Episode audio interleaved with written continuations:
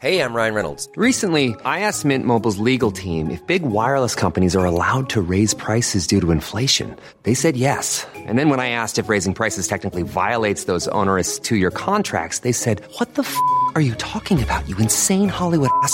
So to recap, we're cutting the price of Mint Unlimited from $30 a month to just $15 a month. Give it a try at mintmobile.com slash switch. $45 upfront for three months plus taxes and fees. Promo for new customers for limited time. Unlimited more than 40 gigabytes per month. Slows. Full terms at mintmobile.com.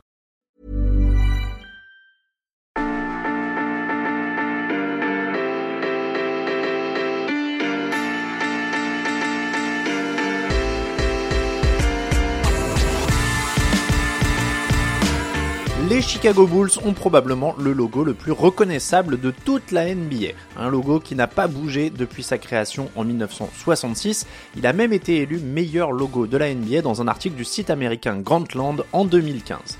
Le logo des Bulls, c'est aussi un logo qui n'a rien coûté, ou presque. On vous raconte tout ça dans Histoire de basket.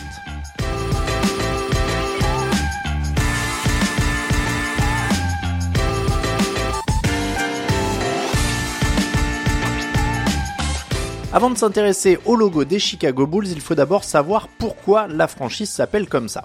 En 1966, Dick Klein obtient une franchise NBA pour Chicago. À l'époque, Chicago est un haut lieu de la boucherie. On y emballe de la viande à tour de bras. D'ailleurs, il y a déjà eu des Chicago Packers en NBA quelques années plus tôt. L'équipe a finalement changé de nom et déménagé à Baltimore. Plutôt que de reprendre l'idée des Packers, qui signifie donc les empacteurs, les emballeurs, Klein pense plutôt à ce qu'il y a dans la barquette. D'abord, j'ai pensé à appeler l'équipe les Matadors ou les Toréadors, raconte-t-il quelques années plus tard. Mais aucun des deux ne sonnait vraiment bien. Alors, nous avons échangé des idées avec ma femme et mes trois fils. Après que j'ai parlé des Matadors et des Toréadors, mon fils Marc a dit Papa, ça fait beaucoup de taureaux. Et là, ça m'a frappé. On va les appeler les taureaux, les Bulls.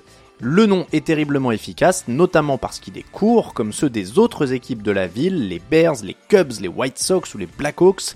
D'ailleurs, Klein voulait un nom court. Selon lui, les équipes avec un nom en trois syllabes avaient rarement du succès en dehors du Canadien de Montréal dans le hockey. La première partie de l'histoire est lancée.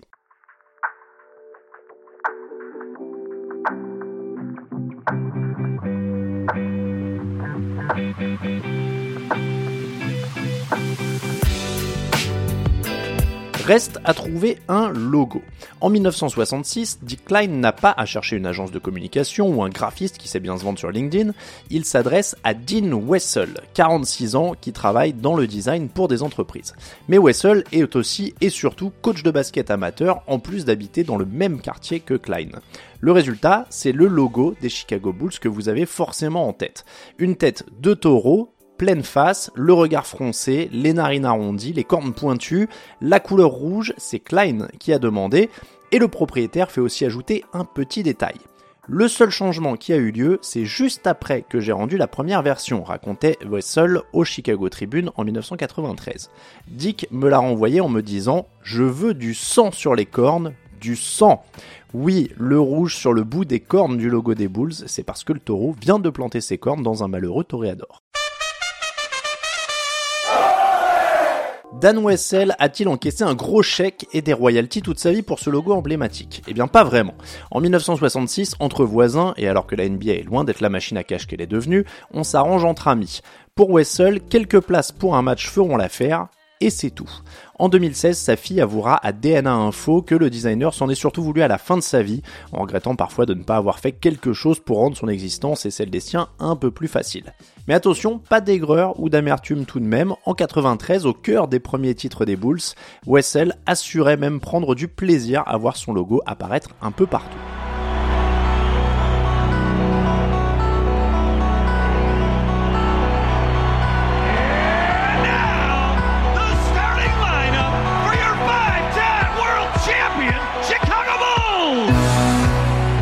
Parce que le logo des Bulls, dans les années 90, il se met à recouvrir la terre entière. Michael Jordan et sa bande remportent 6 titres et la tête de taureau devient un des emblèmes les plus reconnaissables non seulement dans le monde du basket, mais dans le monde tout court.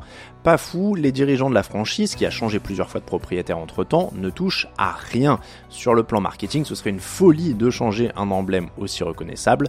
Dans toute la NBA, le logo des Bulls est le seul qui n'a jamais été modifié. Même la police d'écriture utilisée sur les maillots n'a que très légèrement bougé depuis la première version. Le diamant dans lequel le logo est placé sur le short est aussi un signe distinctif qui ne bouge pas.